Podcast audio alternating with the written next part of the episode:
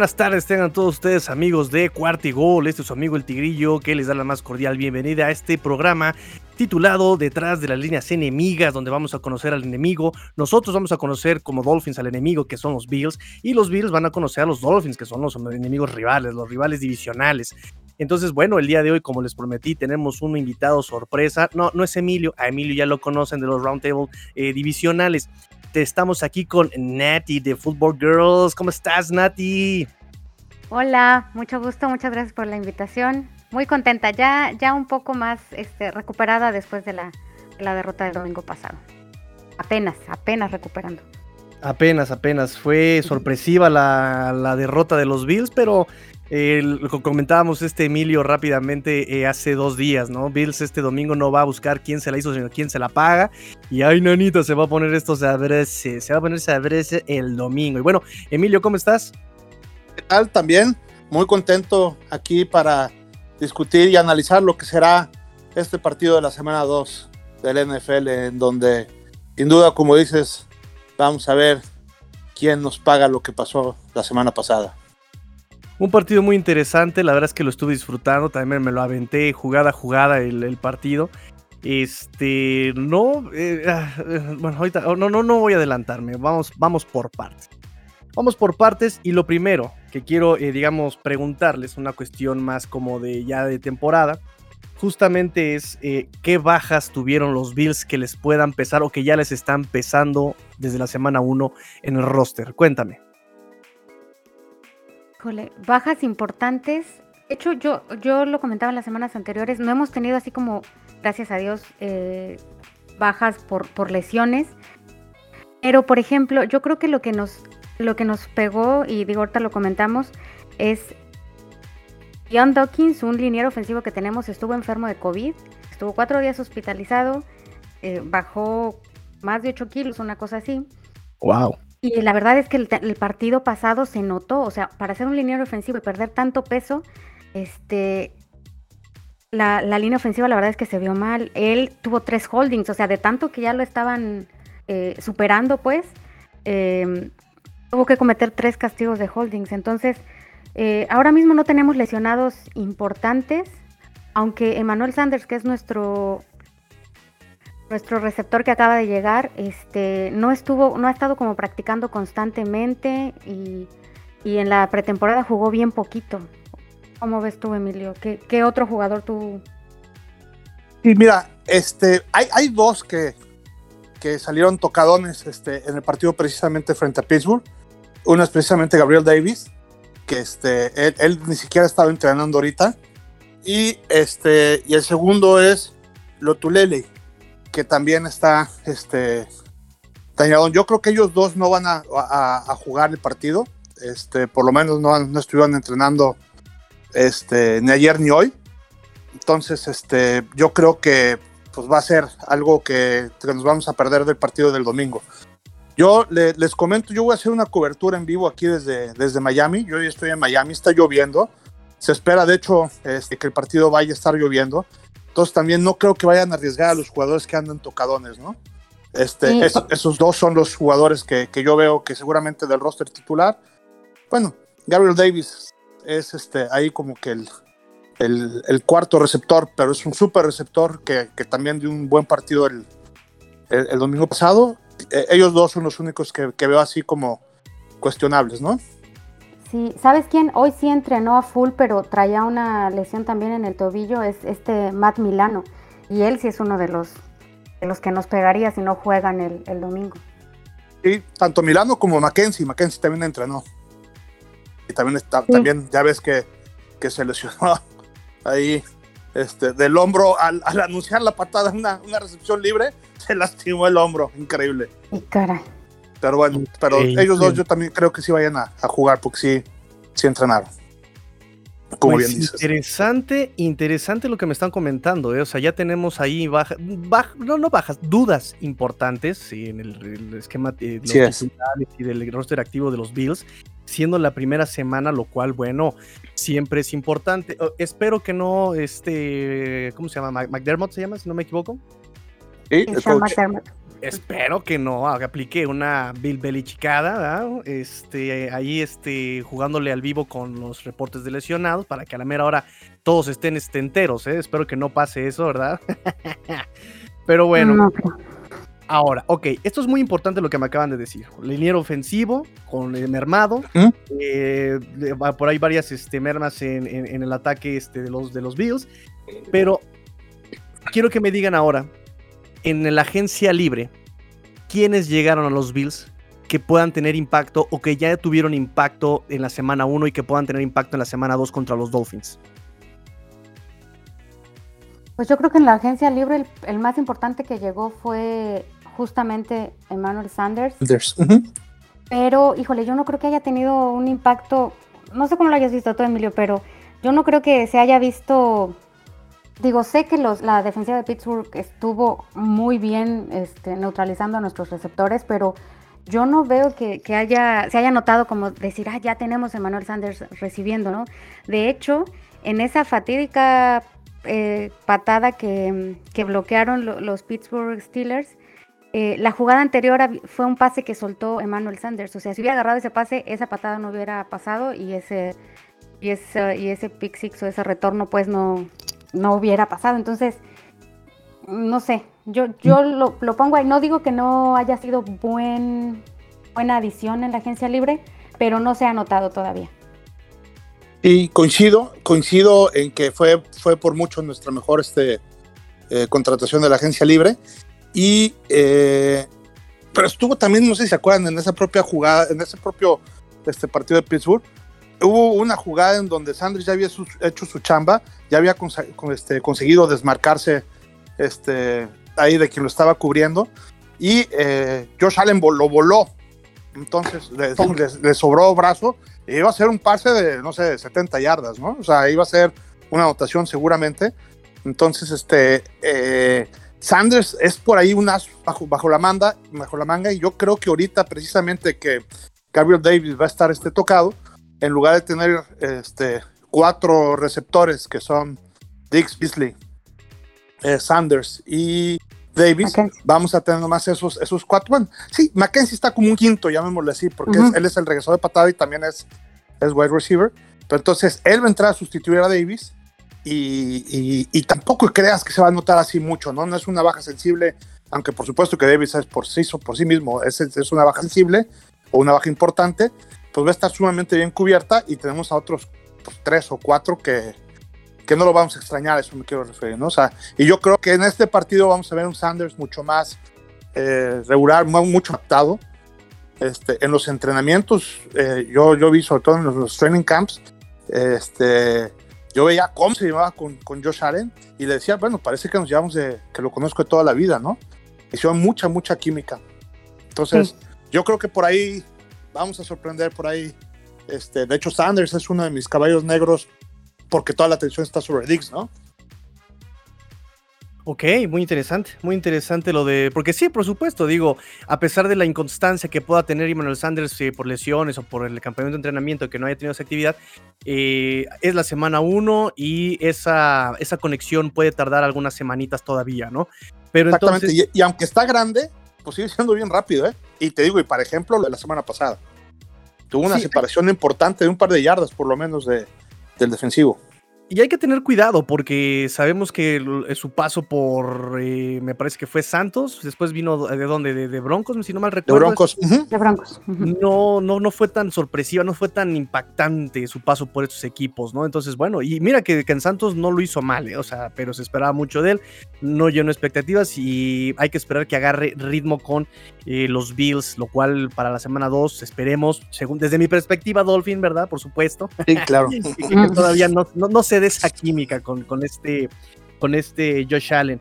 Eh, hablando del draft, ahora ya este, también en, en, lo que se suma a su roster, hablando del draft, eh, ¿qué eh, elementos puedan impactar también ya en esta semana 2 y en general en este año? A mí del draft, el que más me gustó fue Greg Rousseau.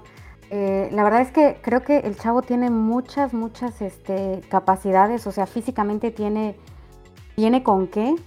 Sin embargo, creo que no, eh, o sea, todavía no, no, no sé en cuánto si, siquiera si jugó snaps en el partido pasado. Creo que los Bills tuvieron un, un buen, este, un buen draft. Yo hubiera querido, por ejemplo, para mí una, una, posición que es un poco como que está medio olvidada en los Bills es la posición de tight end.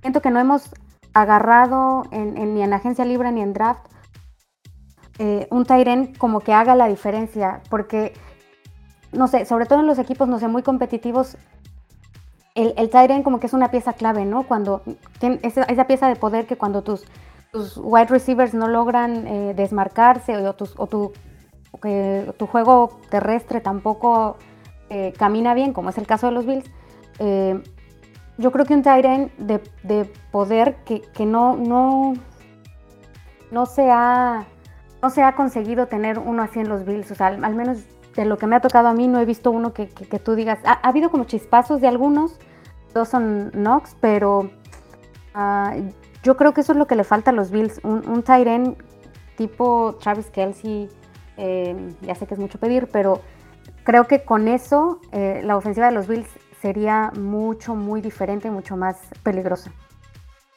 Sí, absolutamente, coincido este, al 100, creo que Nancy ahorita ya lo dijo todo, coincido también en que este, del draft, por mucho, incluso es lo, mejor que hemos, que hemos tenido. Se ha visto como si ya fuera un titular de, este, con experiencia, ya, ya ha tenido, pues tuvo sobre todo en la pretemporada y en la temporada regular también aquí con Trisburg, ya tuvo participación.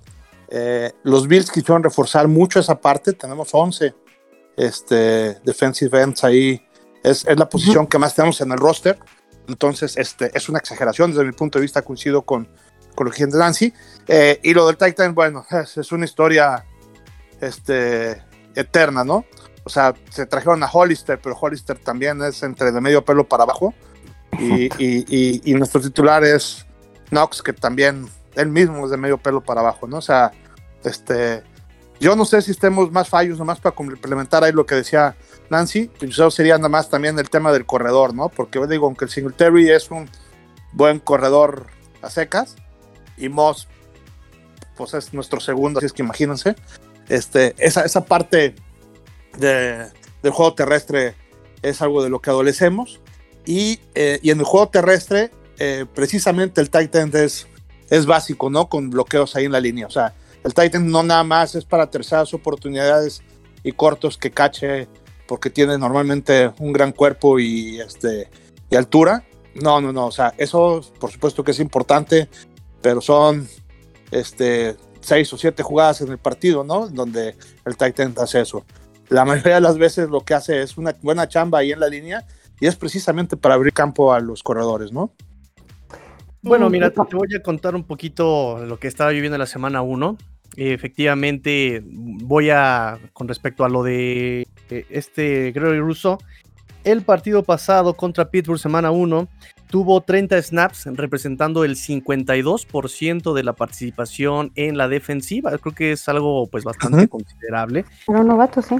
Sí, es considerable. Este, por otro lado, amigos, lo del Tyren. Fíjense que estaba lloviendo que los Bills no usan formaciones con Tyren, o sea, lo usan eh, cuando realmente es mega necesario.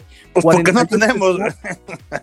Es, sí, me, me, queda claro, porque son eh, apenas 48 snaps, 56%, o sea, no es una participación importante como eh, exactamente algún wide receiver que tienen 93%, 91%, Cole Beasley, incluso este C4 tiene este, el 88%, Singletary el 75%. Eh, usan formaciones normalmente personal 10, un corredor, cero tight ends, y formaciones eh, con doble gemelo, triple izquierda, triple derecha. Es este, interesante porque sabe de lo que adolece Bills y sabe explotar pues el, todo el cuerpo de, de, de, receptores que tiene. Y te voy a contar una cosa, este, les voy a contar una cosa amigos. Los Bills mantuvieron los mismos defensive backs, defensive backs todo el partido. Los linebackers también fueron todo el partido casi. Este, lo único que cambiaron y que estuvieron rotando es justamente la posición de la línea defensiva. Esa, esa, esa posición estuvieron rotando, lo cual me da ciertas pistas, pero no me voy a adelantar. Seguimos ahorita con el draft, con la agencia libre, ya, ya me platicaron sus bajas. Este, ahora yo les tengo un, un regalito tengo un regalito Eso, para eso me gusta. Espera, ¿qué? ¿De qué, de qué me- de qué estás- de qué estamos hablando, este Emilio? Por Dios. Ya me perdí. Sí, sí, exactamente. Caramba. Les traigo unos datos nada más, amigos. Les traigo unos datos. Eh, si consideramos solamente la temporada regular, Miami está liderando la serie en general, 58 ganados a 51 perdidos. En la postemporada, Buffalo gana 3 ganados, 1 perdido contra los Miami Dolphins. Las. La última vez, de las últimas 5 encuentros, ¿quién creen que ganó los, los últimos 5 encuentros? Josh Los Allen. Bills. Efectivamente, Sí. los Bills. Sí, Eh, Josh Allen no ha perdido con, con No ha Miami. perdido con. Exacto. Es exactamente en lo que lleva- llevamos de Brian Flores. Brian Flores ha perdido todo con este Josh Allen. De hecho, eh, para con Josh Allen, Josh Allen eh, contra los Dolphins ha tenido un, un quarterback rating de 114.3. 114.3 de quarterback rating contra los Dolphins. Pero bueno, eh, nada más para comentarles, el, el margen más, más grande de victoria de los Dolphins ha sido 38 puntos en 1970 el margen más grande de victoria de los de los de, de, de Buffalo de puntos ha sido de 34 en el 66, el año 66. Eh, la racha, obviamente la Pues actual. estuvieron, los- cer- estuvieron cercanos ahorita en el, El último pasado, partido de la sí. temporada. Casi andaban rompiendo ese récord. Sí. Diablos, qué mala Estuvieron onda. a tres, ¿no? Ay, ya, los, ay, los odio, los odio. ¿Sabes cuántas estadísticas, Tigrillo? Eh, la serie más larga de victorias de Buffalo es la actual, es este 5. La más larga de los Dolphins sobre Buffalo es de 20. Y la más larga de. ¿Mandé? Sí, ¿Cómo, sí, cómo? lo que pasa es que los Bills del 96 hasta hace poquito, híjole, la Sí. verdad es que no hicieron absolutamente nada. Se fue Jim Kelly y se murió el equipo, ¿eh? Pues, ¿qué crees que esta racha es de 1970 antes. a 1979? Fíjate. ah, loco, mira, ¿no? de 70 a 79. O sea, ni es. siquiera en la época de Marino, fíjate. No, no, no, no, es antes. La racha Sí. más larga de los Buffalo Bills ha sido de 6 solamente y es así, fíjate, del 87 al 89. La racha actual es de 5. Los puntos más anotados por los, Dolph- los Dolphins ha sido de 45 puntos en dos ocasiones, la- en el 76. Em, la más- racha más grande de, de Buffalo fue en el 66, 58 puntos. O sea, si, te- si- si pensabas que lo habías visto todo con el año pasado, caray. pues en el, en el 66 les metieron 58 puntos. Eh, la, la cantidad más grande por ambos equipos es de 82 de lo- en el 2021 justamente. El Ujú. primero de enero de 2021. No, ¿qué digo? El 3 de enero de 2021. la menor cantidad de, este, de- de puntos por Miami es 0 puntos en el 2013. Y eh, la menor cantidad de puntos de Buffalo ha sido de 0 también en el 85. La menor cantidad de puntos por ambos equipos ha sido de 12 en el 83. Buffalo 12, Miami 0. ¿Cómo ven estos datos estadísticos, históricos? Y todavía no termino, amigos. Este, rápidamente. em, conexiones, conexiones del sur de la Florida. John Feliciano eh, viene de Davie. Florida. Estudió en la Universidad de Miami. Eh, Jaquan Johnson también viene de la Universidad de Miami, también allá de Miami, Florida. Isaiah McKenzie vi- viene también de Miami, Florida. Zach Moss también viene de Hollandale, Florida. Greg Rousseau, obviamente, viene de, la Universidad de Miami también, de los Canes. Devin Singletary también viene de eh, Deerfield Beach, Florida. Eh, Bobby, Bobby Babic, Bobby, Bobby Babic, Bobby Babic, ¿cómo se pronuncia? Bobby Babic. La verdad no sé cómo se... El coach, es el coach de safeties, Bobby Babic. Eh, viene de este, Florida International University y eh, ahí jugó también en la secundaria. También fue coach este, de, eh, del el coordinador defensivo de- en el juego de pase en el 2016. Y eh, jugadores, obviamente, Matt Breida, Matt Hawk y Jamil Douglas estuvo con los Dolphins eh, del 2015 al 2016. ¿Cómo ven, amigos? Interesante, fíjate. Sí. ¿A qué esas Yo-? Yo no sabía, yo no sabía de este tanta, tan- o sea, de, tanta influencia que, que había sobre todo de Florida en este en los jugadores, ¿no? Que eso finalmente termina aceptando, porque tú conforme vas creciendo, te vas haciendo precisamente eh, en el colegial, te vas viendo jugando en un equipo profesional y este y sin duda por los que están más cerquita de tus universidades son los que más influencia tienen, ¿no? Entonces a la hora de que te toque enfrentarlos, siempre hay un gusanito, ¿no? Sí, claro, y también ahí la cuestión de que el clima, quién sabe qué tanto afecte también, ¿no? Uno puede pensar que vienen del frío de Buffalo, llegan aquí el clima de, de, Dolphins, ¿no? Acá en Miami, a lo mejor no, a lo mejor como ellos son de allá y estuvieron mucho tiempo jugando también allá, pues a lo mejor no les afecta tanto, ¿no? Por ejemplo, los eh, coaches de, de, Bills, por ejemplo, el coordinador ofensivo Brian Dabble, eh, fue también coordinador ofensivo de los Dolphins en el 2011, o sea, ya, ya sabe de, por acá qué, pasa, ¿no? El asistente del coach Joe Sean, eh, Joe Schoen, Schoen, Schoen, Schoen, Schoen, como se llame, eh, también estuvo acá en 2014, 2013 y fue scouting también en 2008 y 2012 en, eh, acá con Dolphins, fíjate nada más. Fíjate, y este tema del clima que dices, yo creo que va a ser algo que va a estar, o sea, que, va a jugar sin duda, va a tener ahí su, su papel en el, en el partido. Y este, me, me, lo decía ahorita mi hijo, me dice, papá, me dice, los Bills no están acostumbrados a jugar con lluvia a 33 grados dice, todavía estuviera, o sea, mojadito, pero nevando, pero con este calor y con lluvia, dice, está medio chistoso, ¿no? Y efectivamente, y, además tiene 60% de tormenta eléctrica. A ver si no salen con una payasada de suspender el partido, ¿eh? Como contra Tennessee, que se, fueron siete horas de partido en lo que se suspendía y se reanudaba. Caray. Siete horas, el partido más largo en la NFL. Y por último, la última conexión que tengo importante, los hermanos, los hermanos, este, Ferguson, el, el, Ferguson Bowl, los dos long snapper. ¿Sigue jugando este Reed Ferguson ahí con ustedes? ¿Quién? Reed Ferguson, el hermano de Blake Ferguson. El centro largo de ustedes. No, tengo entendido que ya lo cortaron, ¿eh?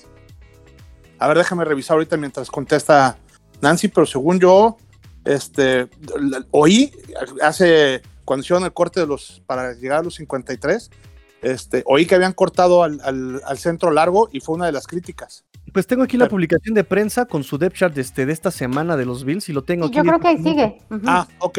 Entonces, o a lo mejor tenían dos. Sí, seguramente. Lo bueno es que ahí está. Y, continuamos con el, con el Ferguson Bowl. Ok. ok, muchachos. Bueno, ya después de, de, abrazarnos y de llorar por la historia y toda esta situación, ok, vienen las preguntas sabrosas. ¿Por qué perdieron contra Pittsburgh? Ay, a ver, yo. Next. Sí. Gracias. Saca el tequila. Ah, ya tan temprano. A ver, yo, yo creo que fue una combinación de, de, de varias cosas. Y, y, no creo que haya sido como, como muchos dicen que se confiaron los Bills. Yo creo que, que, no, que no hay manera de que, de que hayan salido confiados. Porque además, eh, ahora que comentabas que, que, los Bills no modificaron eh, como su planteamiento defensivo, toda la primera mitad les funcionó súper bien el planteamiento defensivo. O sea, los cinco drives que tuvieron los Steelers en la primera mitad fueron despeje. O sea, literalmente no hicieron nada los Steelers en la primera mitad. ¿Qué pasó en la segunda mitad? La verdad es que yo eh, tengo que eh, ver la repetición, porque cuando ves el partido en vivo te pierdes de, de muchas cosas, ¿no? O sea, ganas mucho la emoción y demás, pero hay algunas jugadas que, que, que, solo en la repetición en la televisión las puedes ver, ¿no? Pero hubo, o sea, te digo, en la segunda mitad, eh, a ver, primero, en la, en la primera mitad, desde, desde ese primer drive de los Bills, donde recibe Isaiah McKenzie y hace un regreso de patada de 75 yardas, y los Bills no pueden hacer ni un primero y 10, para mí ese fue el primer foco rojo de que la ofensiva tal vez no está tan aceitada todavía. La defensiva, te digo, toda la primera mitad contuvo a los Steelers. Solo 53 yardas. Sí, te digo, y, todos fueron despeje, o sea, literal no tuvieron ni siquiera eh, un intento de gol de campo, nada. Pero luego en la segunda mitad se la juegan dos veces en cuarta. Y, las dos veces no la hacen. Pero además, en una, en una, creo que la segunda vez que se la jugaron fue en cuarta y uno. Y teniendo un coreback tan fuerte y tan poderoso como lo tienen los Bills, un Josh Allen tan atlético, en cuarta y una, lo que esperas es una jugada personal del coreback, ¿no? Y no una jugada tan lenta, o sea, no sé si se acuerdan esa jugada donde, donde se perdieron seis, o sea, la ganancia fue de menos seis o menos siete yardas, una cosa así. O sea, fue horrible, espantosa la jugada, lo sacaron de, de, O sea, se la jugaron en cuarta y lo que pasó es que lo sacaron de... Estaban en la yarda 41 de, Steelers o algo así, pero esas dos decisiones espantosas. Y luego la, falsa, la falta de concentración de la, de la línea ofensiva en esa patada que bloquearon, esa repetición sí la he visto, pero es, es doloroso ver esa repetición porque yo no sé si la línea ofensiva de los Bills estaba ahí nada más como, como diciendo, ah, vamos a despejar y es un despeje de, de protocolo, tú sabes ya es lo que sigue, no sé qué. o sea, a dos de los, de los linieros ofensivos de los Bills los sentaron literal.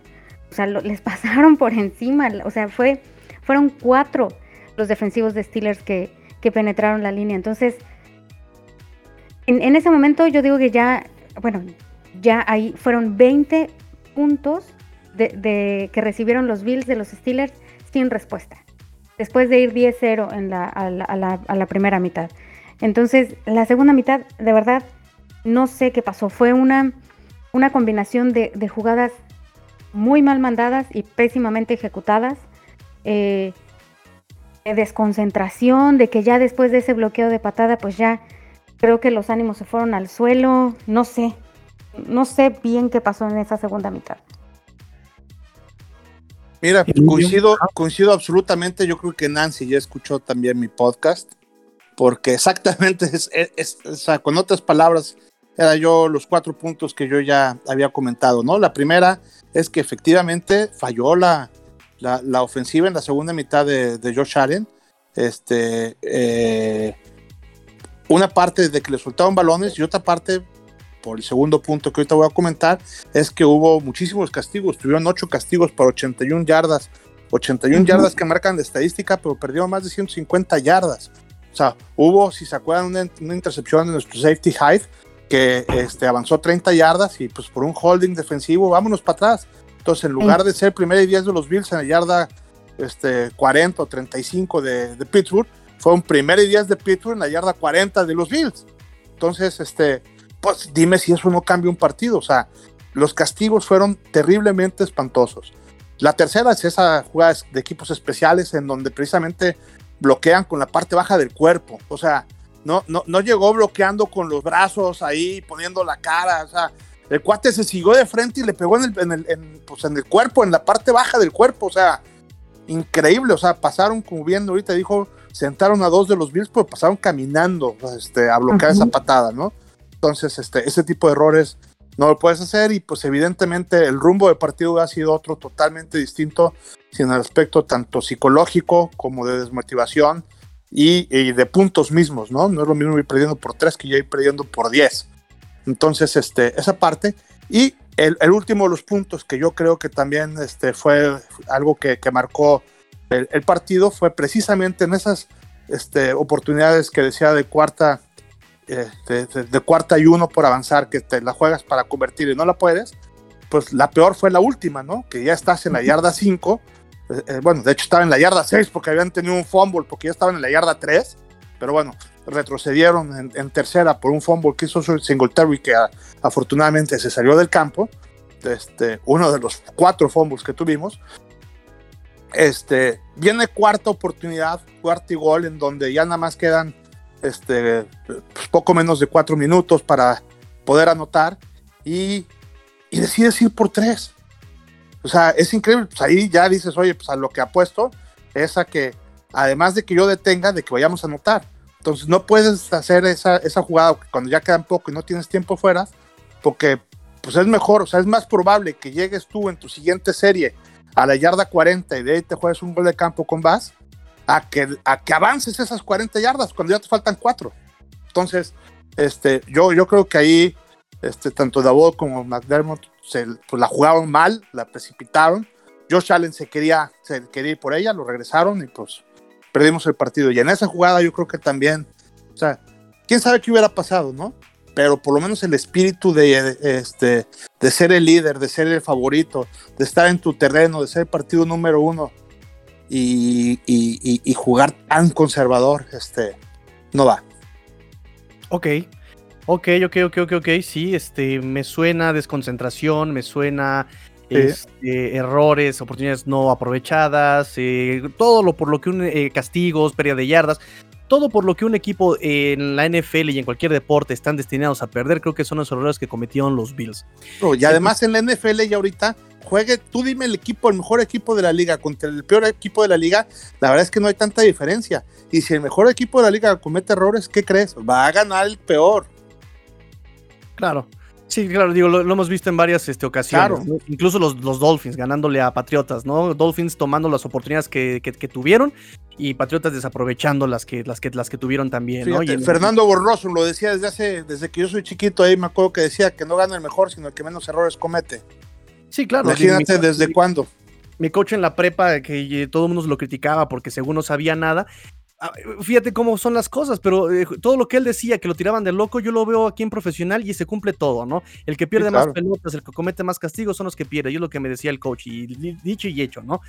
Pero bueno, ahora, exactamente, ya ustedes me dijeron qué, eh, qué errores cometieron y qué faltó y qué no, no se hizo. Eh, cuéntenme de los Bills, ¿por qué debieron haber ganado el partido? ¿Por qué podrían haberlo haber ganado? La verdad es que tenían con, con qué, o sea, además, si ves las estadísticas, los Bills estuvieron dominando, o sea, las estadísticas y los números todos dan a los Bills, bueno, también en, balones recuperados, de balones entregados más bien, ¿no? Pero... sí, y en, yardas de castigos y todo. Sí, sí, sí, o sea, los superaron en todo lo que lo podían superar, pero incluso en los puntos buenos, entonces yo creo que eh, los Bills tenían todo para ganar. Eh, que tienen el equipo y creo que tampoco hay que ser fatalistas, ¿no? Porque además, no sé, antes de que empezara la temporada ponían a los Bills algunos, algunos este, rankings incluso en, dentro del top 3, ¿no? Y ahorita pierden una vez y, a los Steelers algunos rankings en el, en el 21, ¿no? Que tampoco eran tan mal equipo los Steelers. Pero ahorita, con, con, una, con, un, con un juego, ya los Bills lo pusieron en el ranking 10 o en el ranking 11, ya algunos ya están diciendo que, que, mm, que, es pura fantasía lo que estaba vendiendo, o sea, vendiendo Josh Allen no sé qué, o sea, creo que tampoco hay que ser fatalistas, hay que ver el partido como es. El Bill, los Bills tienen mucho talento, tienen con qué, saben cómo jugar, pero tienen que, poner un poco más de atención en, la llamada de las jugadas, o sea, no sé si te acuerdas la temporada pasada también empezamos un poco flojo la, la temporada le reclamaban mucho al coordinador ofensivo, a Brian Dable, el, como que se le veía poco, pocas ganas de ganar. Eso le, reclamaban mucho la, primera parte de la temporada anterior, ¿no? Porque sus jugadas no eran como, como ambiciosas, pues no eran como bien pensadas. Pero, pero después todos terminamos amándolo y no sé qué, porque los Bills se convirtieron en la segunda mitad, o sea, cerraron muy bien. Después de esa derrota del Hail Mary contra, contra los Arizona Cardinals, los Bills se super em, convirtieron en otro equipo y, yo la verdad es que viéndolo ahora sí ya te digo ya un poco más calmada porque la verdad es que sí me afectó muchísimo la derrota porque además eh, andábamos muy contentos porque andábamos en Búfalo y el ambiente estaba padrísimo, padrísimo. Eh, luego nos toca manejar siete horas de regreso y hasta, hasta después, ya, ya, estando acá en la casa, lo empecé como a procesar. Pero lo han comentado muchos y yo sí coincido. Qué bueno que los Bills perdieron en esta semana 1. Porque si por alguna razón, que yo no creo que, hayan estado confiados, si por alguna razón en algún punto de la cabeza de algún jugador o de staff de cocheo había pasado por, su mente que esta iba a ser una temporada fácil porque los rankings y porque el talento y porque Josh Allen y porque lo que sea, ya se dieron cuenta que no va a ser un camino de rosas, ¿no? Entonces, que ahora, tan temprano en la temporada, hayan perdido y que hagan los ajustes que se tienen que hacer. Me gusta eso, sí, su pastillita de Ubicatex, ¿ah?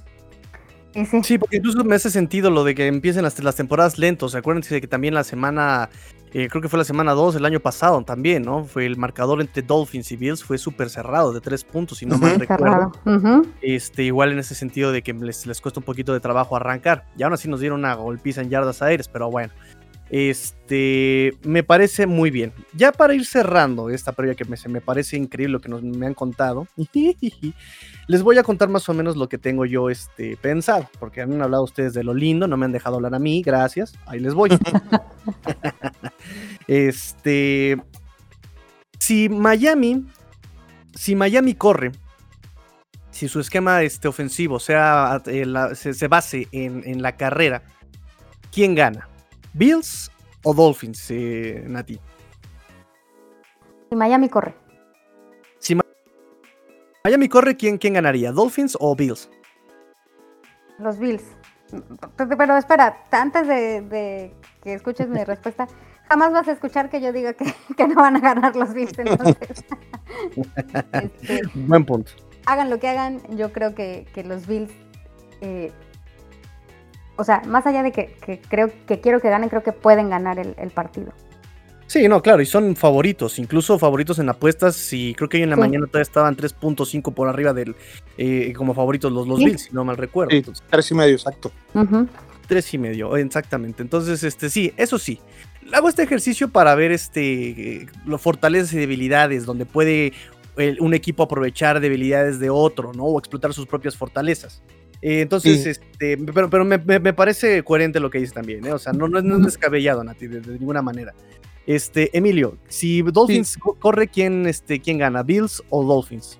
Mira, yo creo que, que evidentemente cuando un, equipo fútbol americano centra su juego tanto en tanto por la vida ya sea terrestre o por la vida aérea, se vuelve un poco predecibles y, y, haces que el equipo contrario pueda hacer sus ajustes relativamente rápidos, ¿no?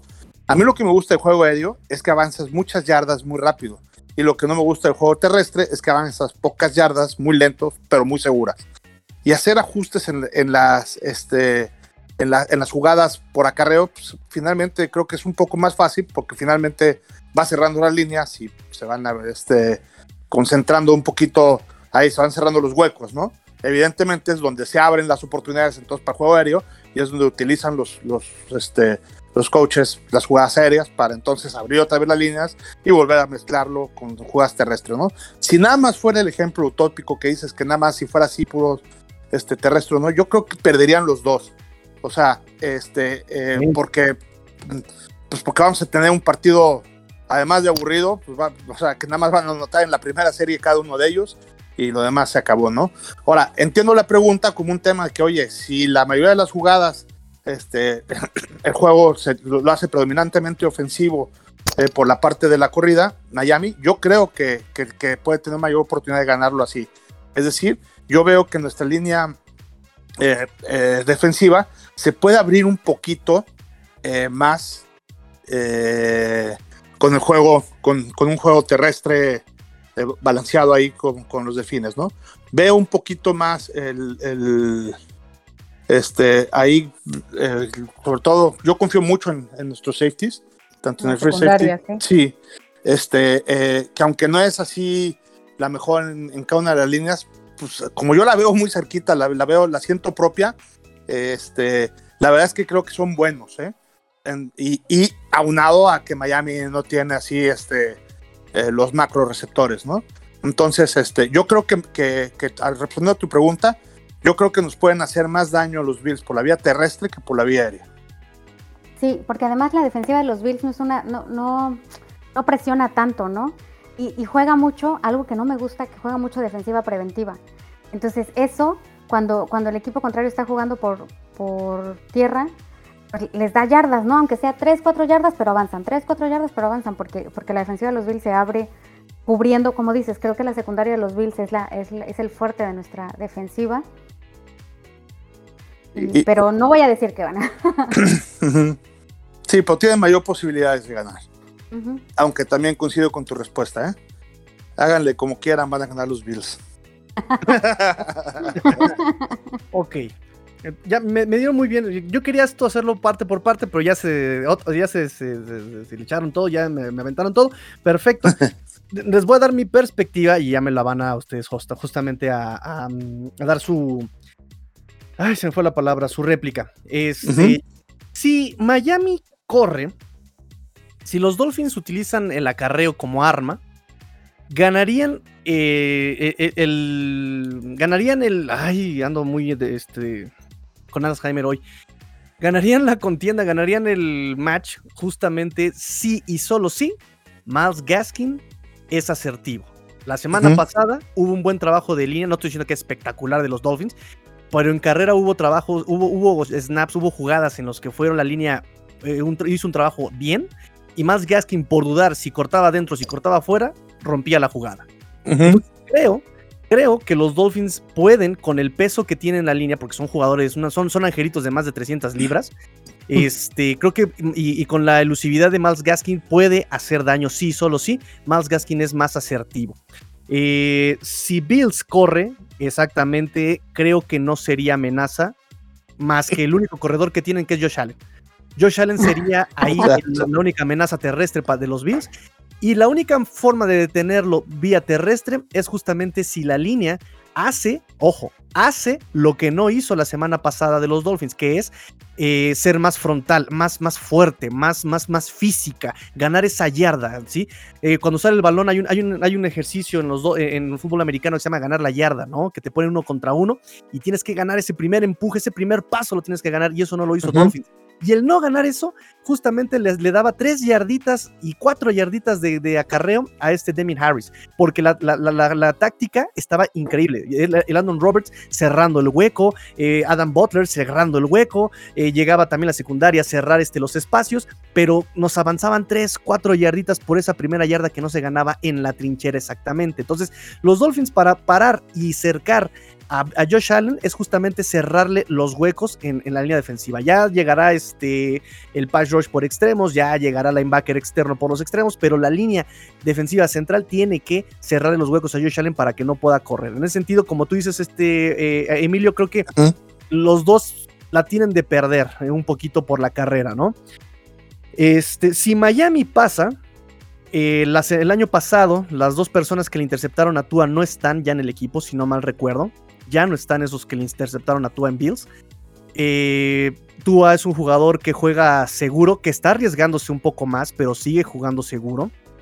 No es de los que arriesgan la pelota, no es de los que. No, es un, James Winston que, es bien pistolero, no tiene con quién hacerlo, de todas maneras. Eh, este, esta, esta semana se suma eh, Will Fuller, Will Fuller se suma, está sano, según él está sano también, lo entrevistaron y dijo, me siento a todo darts, me siento requete bien, nos dijo Will Fuller, así con esas palabras, se los jurito, yo estuve ahí. en este, español. en español, así nos dijo. Yo sentirme requete bien. Oh, ¿Por qué me dejas decir tarugadas, Emilio? Ya me estoy acostumbrando, tigrillo. Perfecto, eso, eso, eso quería escuchar, amigo. ¿Qué, va a decir la invitada? Oye, ¿qué va a decir la invitada?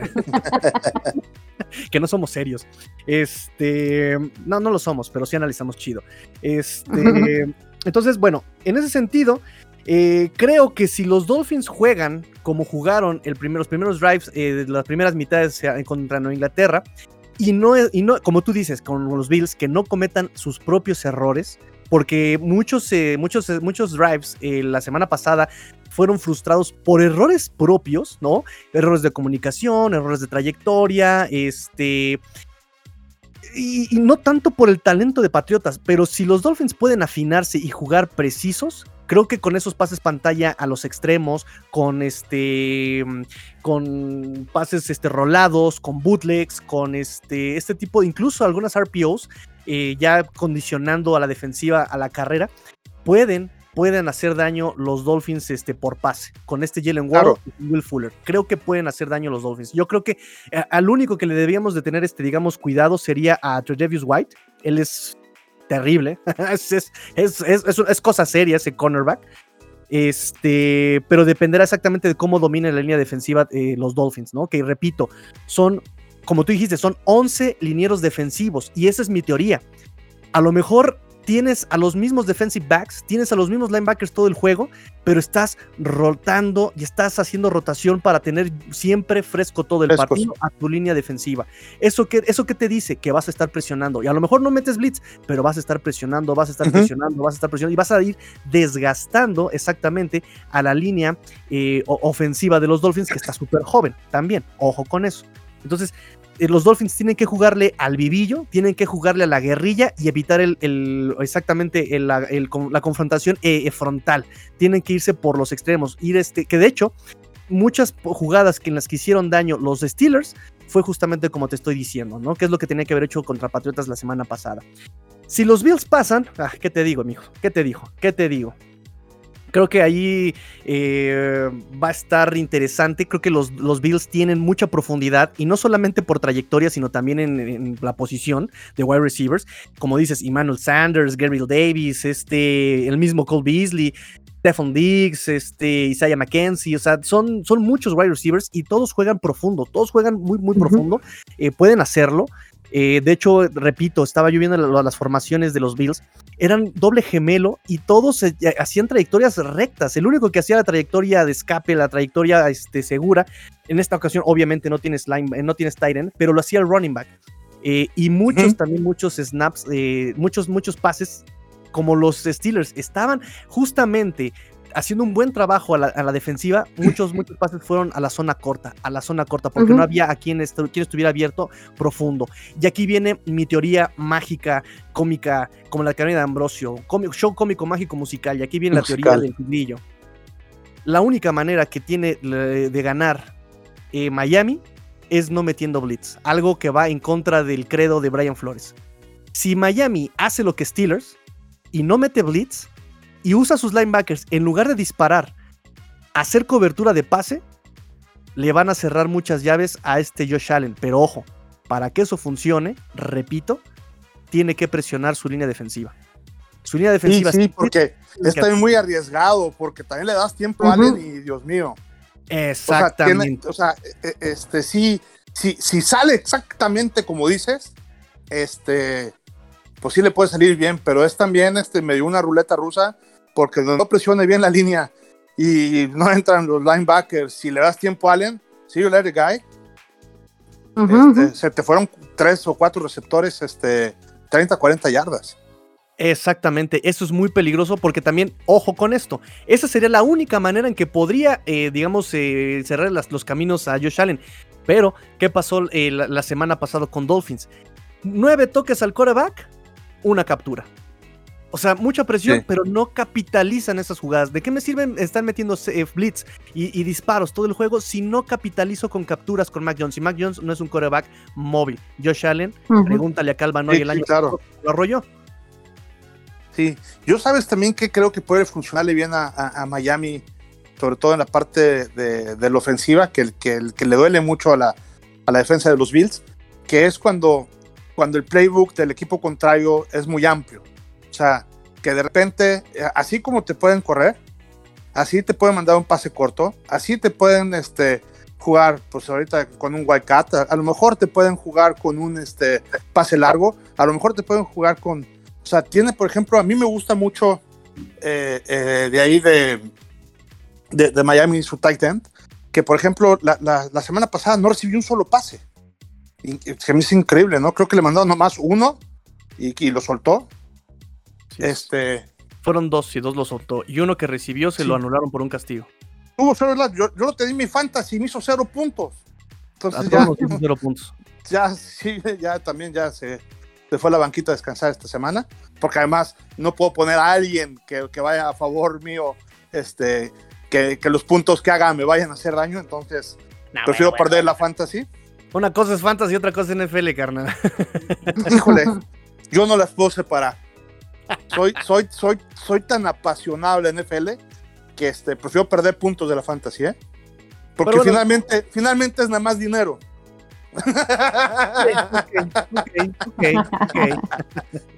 Okay, Y aquí, y aquí es corazón, ¿no? Entonces, este, eh, creo que insisto, volviendo ya al punto serio, este, en el momento en el que estén haciendo varias jugadas, se pueden traer loca la defensiva de los, de los Bills, ¿no? Porque justo cuando vayan a presionar a los Bills, este, es un pase ahí por ahí corto, entonces este, ni alcanzaron a presionar ni alcanzaron a defender el pase corto. Y que de repente este, se van a la cobertura y se viene una corrida.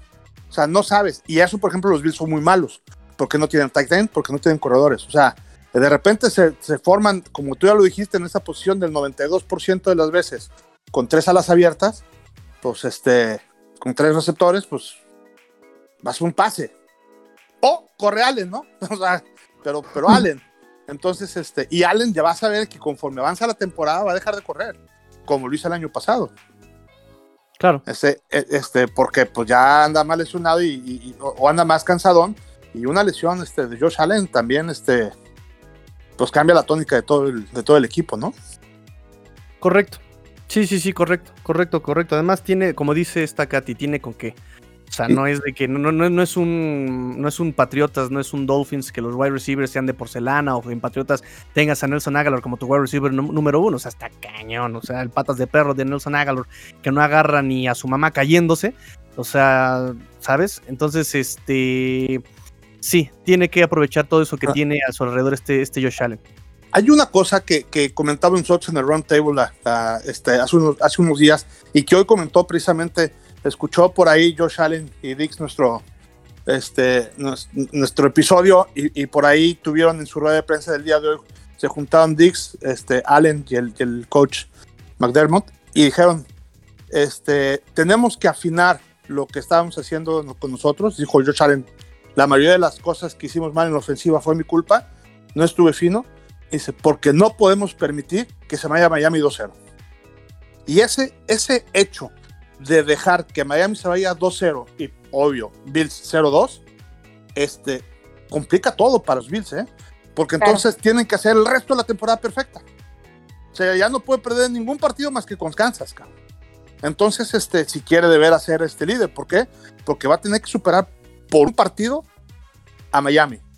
Y Miami va a venir muy motivado. No es lo mismo que Miami vaya ganando un 1-0 con un, o que lleve 1-1 con un partido perdido contra los Bills, que en el pronóstico lo iba a perder, y con un partido ganado con Patriotas, que estaba eh, desde todos los puntos de vista muy parejo, si era para cualquiera de los dos, este, a que ya vaya 2-0, ganándole también a los Bills, que dice que muy favoritos y dice que muy no sé qué, y los Bills 0-2. Entonces, eso cambia total. Fíjate, este, este partido cómo puede llegar a cambiar tanto, ¿no? O sea, no nomás es un partido. Entonces, este, eso, eso, ese morbo que está, a mí se me hace increíble. Creo que eh, eso es lo bonito de esta división, de lo que se viene justamente en estos, en estos próximos años y empezando, empezando desde este, el partido pasado fue la presión de Tua contra Mac Jones, Alabama contra Alabama. Además, el peso histórico que tenía, o sea, las decisiones, eh, las decisiones eh, en, la, institución, eh, agencias libres, draft, este, tipos de manera en los que se estuvo operando, ¿no? Bill Belichick que lleva 20 años ahí metido, un poco más, más lo que nuevo que se está haciendo de Brian Flores, más todas las, las decisiones pésimas que tomaron antes de Brian Flores, bla, bla, bla, bla, o sea, mucho peso. Viene semana 2 y viene otra vez el peso, ¿no? Lo que le, decía yo al chino, eh, ya, no, ya no, tuviste la oportunidad de estar este, con nosotros, pero le decía yo al chino que si Miami es la franquicia más presionada, creo que el equipo más obligado es justamente Bills. Porque ustedes la vara muy alta el año pasado, digo, con toda justicia, jugaron muy bien, defensiva, ofensiva, la verdad que es un equipo muy completo, eh, pero, pero están obligados. Y si no llegan lejos este año, va a ser un fracaso para ustedes. Y, entonces viene la pregunta, ¿qué hacemos con el proyecto? ¿Le damos continuidad? ¿Ya llegó hasta donde tenía que dar? ¿Es momento de cambiar? O sea, viene una crisis también en Bills este año. Si ganan, si pierden. ¿Sabes? Es, muy interesante lo que va a pasar en, esta división y de este, e, este año, justamente con los cuatro equipos, ¿no? Este, por último, nada más agregar, que comentaba yo el chino un poquito, pero tengo por ahí la teoría de que cuando cuando viene el contrato grande, viene la gran decepción. Y a Josh Allen le acaban de dar el contratazo. Entonces, es interesante ver eso también, ¿eh? Sí, pues para bien o para mal, ya Josh Allen va a estar ahí cinco años, ¿no? Entonces, este. Eh, esperemos que. Digo, yo la verdad es que creo, independientemente de los altibajos que puede tener, eh, eh, Josh Allen sí tiene madera para, para ser un coreback elite, ¿no? O sea, ahorita, este, para muchos está en el 2, en el 3 este, de los corebacks. O sea, yo creo que sin duda está en el top 5 de, de los corebacks este, hoy en día. E independientemente de los resultados que vaya a tener, yo creo que se va a mantener ahí. O sea, puede subir al 3, puede subir al 4, puede bajar al 4, puede mantenerse en el 5, puede estar este, por ahí, pero sin duda va a ser uno de los corebacks elites de, de, del NFL, independientemente de los partidos que pueda tener, porque lo que yo pienso que lo que tiene es de verdad.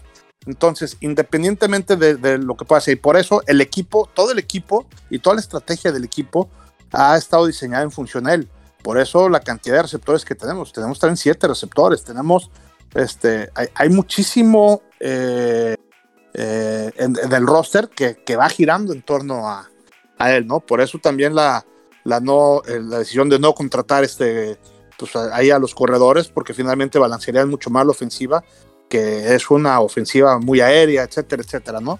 que digo, yo no la comparto, pero finalmente así está ahorita. Entonces yo creo que independientemente de lo que, este, de cómo le vaya a los Bills o no le vaya a los Bills, yo sí siento que Josh Allen es alguien de verdad y que eh, en la medida de que le vayan poniendo receptores de buena calidad para que atrapen los pases que él puede ir mandando, porque trae brazo, trae movilidad y eso lo trae, independientemente de que gane o pierda, pues este eh, lo trae. Es cuestión nomás de afinar lo que, pues, lo que tengan que afinar. Y yo insisto, afinando el tema de los castigos, nada más afinando el tema de los castigos, van a ser otros Bills.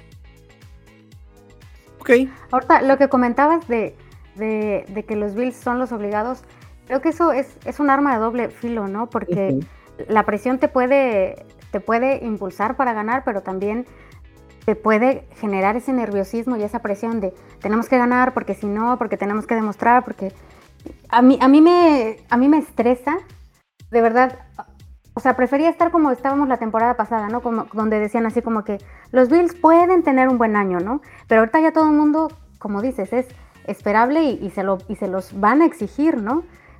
Y, y, es más estrés para, para, para todos ellos. Entonces, no sé si estén preparados para lidiar eh, mentalmente, pues, con ese, con ese nivel de estrés que no están acostumbrados.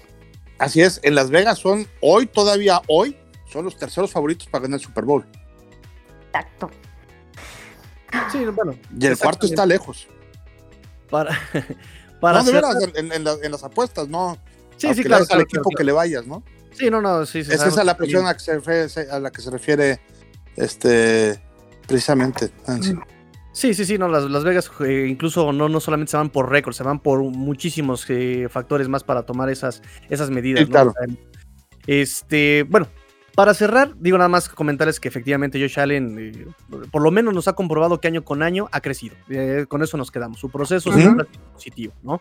Este, con lo cual a los amigos de los Dolphins les digo, por favor tengan paciencia, estos linieros ofensivos de los Dolphins, uno es novato, dos son este de segundo año, uno es de tercer año, o sea, están chavos todavía, tranquilos. Y con Tua, pues no se diga, también tenganle paciencia al morro, viene de una lesión de cadera, este, y este año creo que lo, lo que vimos en la semana uno es, es, agradable. Eh, y sobre todo porque viene, las, viene la sombra de Dan Marino, lo quieren comparar con el gran Dan Marino, ¿no? Ah. Quieren ver pases espectaculares, hiperprecisos, tranquilos, hijos, tranquilos, no todos. Dan Marino solamente hay uno, punto, no va a haber otro. O sea, Brady solamente hay uno, no va a haber otro más en la vida. Eh, dejen que tú tengas sus aciertos, dejen que tú tengas sus errores. Así que vámonos pian pianito. Este, rápidamente ya para cerrar, pues ya tenemos una hora aquí, muchachos, eh, el Finbox. Eh, buena tarde, nos dice Mario Burillo Lozano. Buena tarde, mi pregunta es: ¿será que Phillips y Van Ginkel tengan al menos una captura el domingo? ¿Urge el equipo que el equipo al menos aparezca? No creo. No creo, si los Dolphins son, son inteligentes, no van a hacer blitz, repito. Creo que van a mejor meter a este Van Ginkel a hacer cobertura de pase, yo creo. Él, es bueno en eso. Eh, Jalen Phillips tiene la, versatilidad para también irse a cobertura de pase. Entonces yo creo que preferimos eh, que no complete Josh Allen a tenerlo en el suelo. Es, eh, yo creo que esa es la situación el domingo. nos dice Adrián López Monsalvo, estimado Tigrillo, más que una pregunta es afirmar que este partido define de manera temprana las aspiraciones de nuestros Dolphins. Sí hay trucos, tácticas y talento. Es momento de implementarlo, no se puede reservar nada, no se pueden guardar nada. Hay momentos en la historia de los equipos campeones cuando se debe dar el golpe sobre la mesa, cuando más eh, que ganar un partido, cuando se gana el respeto de los contrincantes. Hombre por hombre, es notable que Buffalo nos supera, sin embargo, la disciplina, el cocheo y nuestra casa eh, deben imponerse a la adversidad que nos presentan los Bills. En resumen, no debe haber pretextos al sonar el último silbato del encuentro. Espero de corazón que el análisis de este encuentro arroje si hay fallas y aciertos de ambos equipos, pero sobre todo la confirmación eh, del éxito es un proceso serio y responsable como el que muchos vemos en Miami. Saludos a toda la Fin Family y bendiciones, querido amigo. Bendiciones, querido Adrián eh, López Monsalvo, pero creo que esta derrota, si se da, eh, no hay que verla como un fracaso, no hay que verla como una situación preocupante, simplemente incluso es una derrota que está presupuestada.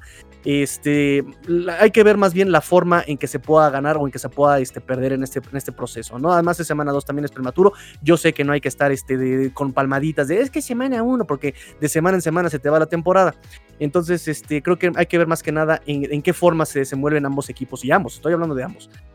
Eh, nos dice Raúl Bernal, querido Tigrillo, algo tarde, pero espero poder alcanzar. Mi duda es, ¿qué línea crees que sea la determinante en este partido? Ya se ha hablado bastante de las fortalezas y debilidades de cada una, pero ¿cuál sería la que em, con una mejora notable nos daría la victoria? Y esa pregunta se las dejo a ustedes, amigos. En caso de los Bills, yo creo que la que tiene que hacer la diferencia es la línea ofensiva, que fue la que, falló la semana pasada. Sí, de acuerdo. Y en el de Miami, tú también creo que lo dijiste ahorita, ¿no? La manera en cómo vayan a decidir este, atacar, ya sea Josh Allen o cubrir la zona de los pases, va a ser lo que va a determinar este, el partido, ¿no? Y yo creo que cualquiera de las dos que la hagan, pero que la hagan bien, les puede funcionar. En cualquiera de las dos que se equivoquen, este, les va a ir mal, ¿no? Entonces yo creo que también, este, y coincido, o sea, en los Bills está la línea ofensiva y en Miami la línea defensiva. Correcto, correcto. Pues listo.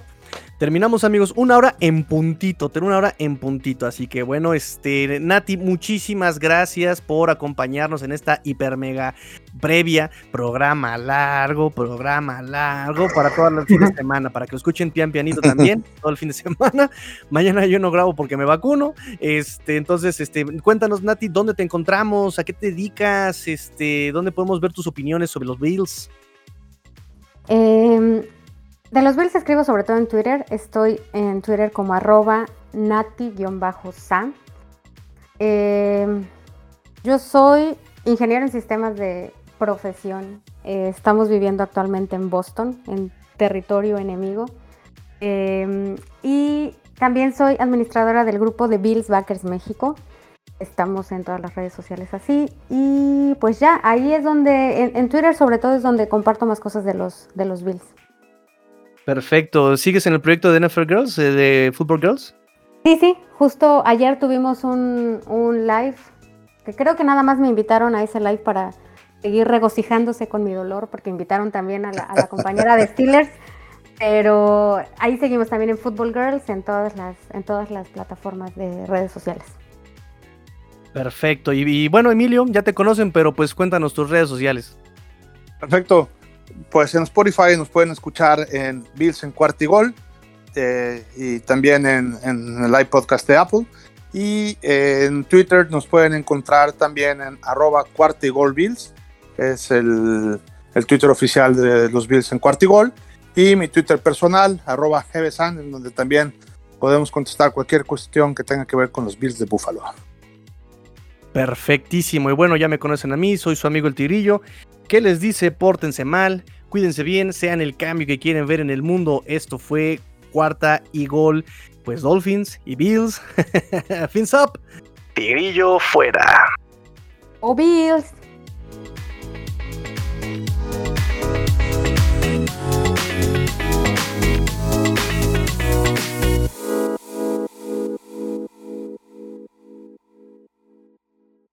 Yeah, así entra, ¿eh? Cierre, sí, cierre. No, no, me, no, me la, no me la esperaba, ¿eh? Me ganó. ¿Por qué no le puse stop